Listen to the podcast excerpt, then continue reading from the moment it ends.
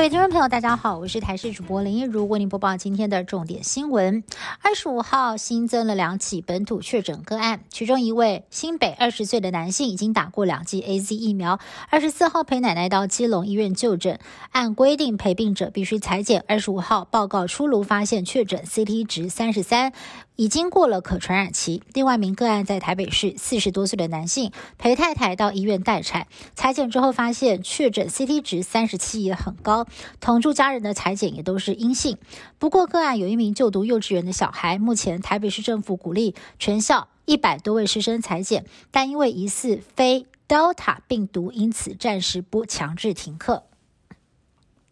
外界非常的关心台湾的边境管制何时才能够放宽呢？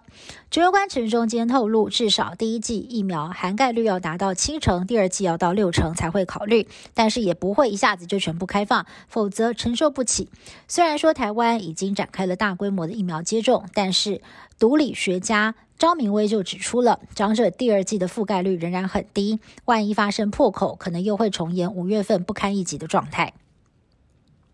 国内新冠疫苗接种火力全开，却新增了一名最年轻打完疫苗之后不幸死亡的个案。这名桃园的十五岁女学生在九月二十四号打完 BNT 疫苗之后，本来都没有异状，但是呢，却在这个月中上体育课的时候，突然身体不舒服，失去呼吸、心跳，到院前病逝。根据了解，这名女学生其实在过去有神经系统病变的病史，目前行政相验结果可能是脑神经病变。家属事后也申请受害救济。云林县警方破获了振兴五倍券伪造集团。一开始有人持两张五百元面额伪造的振兴五倍券消费，警方开始追查，查获了杨姓跟陈姓两名嫌犯，起出了伪造五倍券新券成品还有半成品。由于嫌犯持假券消费，警方也怀疑有伪造振兴五倍券已经流入全台的多个县市，目前扩大侦办当中。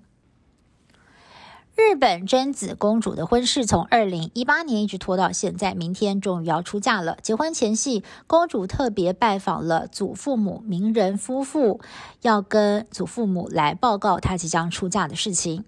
这件婚事因为准驸马小世圭的母亲的丑闻冲击，于是遭到取消。贞子公主明天将独自一人出宫，婚后贞子也将自动失去王室身份，变成平民小氏贞子。小两口会暂时的住进位于涩谷的大厦，等到贞子拿到了护照跟签证，将会移居纽约展开新生活。极端天气发威，美国加州二十四号遭到了炸弹气旋轰炸，暴风雨造成各地大淹水，货柜车被强风吹翻，创纪录的降雨量也造成了陆空交通中断，被林火烧毁的地区发生严重的土石流，机场航班大乱，灾情相当惨重。